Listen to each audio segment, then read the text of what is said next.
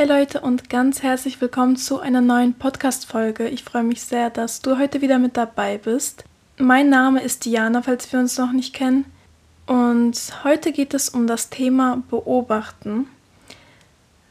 Und ich finde, das ist ein Thema oder beziehungsweise eine Eigenschaft, die man wirklich sehr gut ausüben kann, die aber so viel bringt. Und ich möchte euch mal erzählen, wie mir das Beobachten in sehr vielen Situationen schon geholfen hat, was es eigentlich alles bewirken kann, wenn man sich selber oder auch andere Personen, Verhaltensweisen beobachtet. Also fangen wir mal an. Wie komme ich überhaupt auf das Thema? Mir ist vor kurzem aufgefallen, wie oft ich eigentlich andere Menschen beobachte. Ich mache das sehr oft egal wo ich bin, egal mit wem ich bin, ob es jetzt meine Familie ist, ob es äh, Freunde sind, ob es in der Uni Leute sind oder wenn ich einkaufen bin, ich beobachte alle Menschen. Was bringt mir das eigentlich, wenn ich andere beobachte? Ich meine das auch gar nicht so in dem Sinne, dass ich gewisse Personen stalk, also nein, auf gar keinen Fall. Was ich damit meine, ist, dass ich darauf achte, wie andere Personen sich verhalten, wie sie gehen, wie sie sich bewegen, wie sie sprechen, wo sie hinschauen, wie sie sich ausdrücken, was sie anhaben, wie sie rüberkommen, wie sie sich verhalten. Also all diese Sachen, ähm, auf die achte ich. Und dadurch merke ich auch, also ich suche mir auch bewusst manchmal Leute raus, wo ich weiß, okay, die haben eine richtig gute Ausstrahlung, die sind richtig selbstbewusst. Und diese Menschen beobachte ich dann. Und das soll jetzt wirklich nicht gruselig rüberkommen oder sonst was. Ich mache es, um von diesen Personen zu lernen. Und zwar sehe ich dann, wie benimmt sich diese Person, warum kommt sie so selbstbewusst rüber, warum hat sie so eine tolle Ausstrahlung, woran liegt das? Und diese Punkte analysiere ich. Es hilft auf jeden Fall auch im Alltag weiter, weil ihr diese Sachen, die ihr beobachtet, auch für euch selber dann umsetzen könnt. Ich gebe euch jetzt mal ein Beispiel wenn man auf eine selbstbewusste Person achtet, wie sie steht, wie sie sich bewegt, diese Person steht gerade. Sie versucht sich nicht zu verstecken, sie zeigt, dass sie da ist.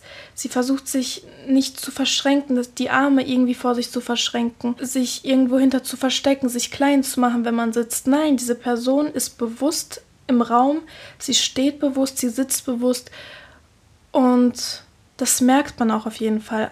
Und wenn ihr mal drauf achtet, vielleicht ist euch das schon mal aufgefallen, dass ihr eine unsichere Person mal so ein bisschen beobachtet habt, wie sie sich im Gegensatz dazu verhält, dass man eher so ein bisschen, ja, sich verstecken möchte, sich ähm, klein macht, wenn man sitzt, gar nicht so viel Platz einnimmt. Und diese Kleinigkeiten machen ja trotzdem viel aus, dass man einen Menschen sehr gut einschätzen kann oder beziehungsweise wie eine Person rüberkommt. Ja, und sehr vieles von dem, was ich heute, was zum Beispiel Verhaltensweisen angeht oder Körperhaltung angeht, ähm, sehr vieles davon habe ich mir nicht extra beigebracht oder habe da jetzt nicht extra zu recherchiert, sondern ich habe das, was ich weiß, durch Beobachten gelernt. Bei anderen Menschen, aber ich habe auch mich selbst natürlich beobachtet und darauf geachtet, wie verhalte ich mich, in bestimmten Situationen, wie stehe ich, wie sitze ich, wie fühle ich mich dabei. Wie fühle ich mich dabei, wenn ich beim Sitzen mehr Platz einnehme oder meine Sachen verteile auf dem Tisch? Weil bei mir war das früher so, auch in der Schule immer. Ich habe wirklich nur das Nötigste rausgeholt und dann auch so klein gehalten wie möglich. Also, dass ich wirklich nicht auf rechts oder auf links meine Sachen verteile, damit die anderen Personen genug Platz haben. Obwohl dieser Platz vor mir eigentlich für mich ist. Versteht ihr, was ich meine? Und ich habe dann immer so versucht, ja, mich klein zu halten, gar nicht so auszubreiten. Und jetzt inzwischen, wo ich das bemerkt habe, dass ich das überhaupt mache, nehme ich mir meinen Platz. Ich setze mich so hin, wie ich möchte. Ich lege meine Sachen auf den Tisch, die ich brauche, die ich auch vielleicht nicht brauche, wie, keine Ahnung, wie zum Beispiel eine Wasserflasche oder meine Brille, obwohl ich gar nicht weiß, werde ich gleich was trinken, werde ich gleich meine, meine Brille aufsetzen müssen. Ich beanspruche meinen Platz, meinen Platz, der mir auch zusteht. Macht euch nicht extra klein, Leute. Ein anderer Grund, warum ich überhaupt damit angefangen habe zu schauen, wie sich andere Menschen verhalten, ist es, dass ich oft selbst nicht wusste, wie ich stehen soll, wie ich meine Arme halten soll. Und ich habe da auch noch ein Beispiel. Das war nämlich früher, als ich noch im Einzelhandel gearbeitet habe. Da wollte ich mit meinem Chef reden und ähm, ich musste kurz warten, bis er mit ähm, einer anderen Mitarbeiterin zu Ende geredet hat und ich stand halt etwas weiter weg, habe ähm, eben gewartet, bis er sich dann die Zeit für mich nehmen kann. Und ich stand da und ich wusste nicht, wie ich mich verhalten soll, wie ich meine Arme halten soll. Weil wenn man einfach nur gerade steht und die Arme runterhängen lässt, dann war das für mich so unnatürlich. Und dann stand ich da und habe probiert und probiert und probiert. Und im Augenwinkel dachte sich mein Chef auch noch so, was macht ihr da? Warum ist ihr so hibbelig? Aber ich war wirklich einfach nur überfordert. Und dann, als ich mit ihm geredet habe, ähm, wusste ich mir nicht anders zu helfen, als meine Arme einfach vor mir zu verschränken.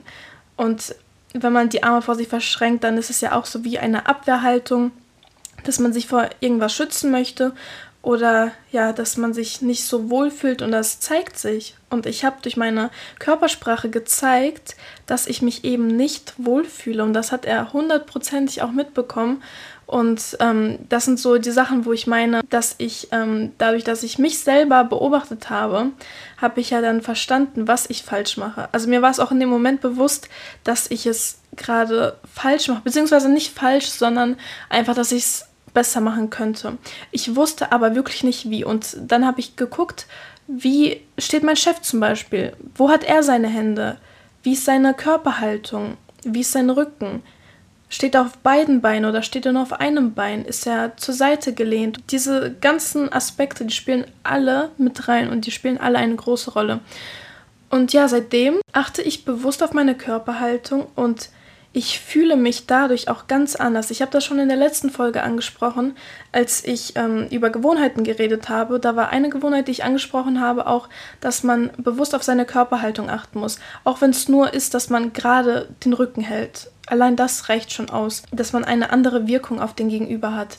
Aber es geht auch gar nicht so sehr darum, wenn man andere beobachtet, um die Körpersprache, sondern auch, wie man spricht, was man sagt und wie man etwas rüberbringt. Also da kann man auch durchs Beobachten merken, wo man vielleicht aufpassen sollte, wenn man was sagt oder wie man eine bestimmte Situation richtig angehen kann oder wie man eine Situation schlichten kann zum Beispiel. Bei mir in der Uni ist das zum Beispiel so, ich weiß, wie ich mit gewissen Menschen reden kann oder er reden sollte, allein dass ich beobachtet habe, wie andere Personen mit ihr reden und umgehen. Weil nicht jede Person ist gleich und jede Person ist individuell und möchte natürlich auch anders behandelt werden. Und wenn ich zum Beispiel auf eine lockere Art mit einer Freundin reden kann, und sie genau versteht, was ich meine und ich dann diese lockere Art bei einer anderen Person genauso rüberbringe, kann sie mich falsch verstehen. Bei mir persönlich ist das zum Beispiel so, dass ich sehr ironisch bin. Also ich rede sehr gerne ironisch und äh, bringe da so ein bisschen Spaß rein, aber es gibt natürlich auch Themen, wo man dann aufpassen sollte, ob man jetzt ironisch bleibt oder eben nicht und wie das bei gewissen Menschen ankommt. Ich hatte zum Beispiel früher eine Freundin, die nicht verstanden hat, wenn ich Ironie angewendet habe. Sie dachte, ich meine alles ernst, was ich gesagt habe. Auch bei Sachen, wo es eigentlich offensichtlich sein sollte. Und dann ist mir aufgefallen, okay, ich muss aufpassen, wie ich mit bestimmten Menschen rede. Und seitdem, seit ich das festgestellt habe und beobachtet habe, bin ich eigentlich so, dass ich nur noch mit Leuten, mit denen ich ganz, ganz eng bin, auch ironisch sein kann, weil die Gefahr dann einfach zu groß ist, dass ich falsch verstanden werde oder dass man das, was ich sage, ernst nimmt. Und Leute, nicht falsch verstehen, ich beleidige niemanden, ich mache mich auch über niemanden lustig, sondern ja, es sind einfach so Kleinigkeiten, wie zum Beispiel, wenn man mir sagt, kannst du mir das und das rüberreichen und ich Nein sage, aber das trotzdem mache. Aber ihr wisst wahrscheinlich alle, was ich meine.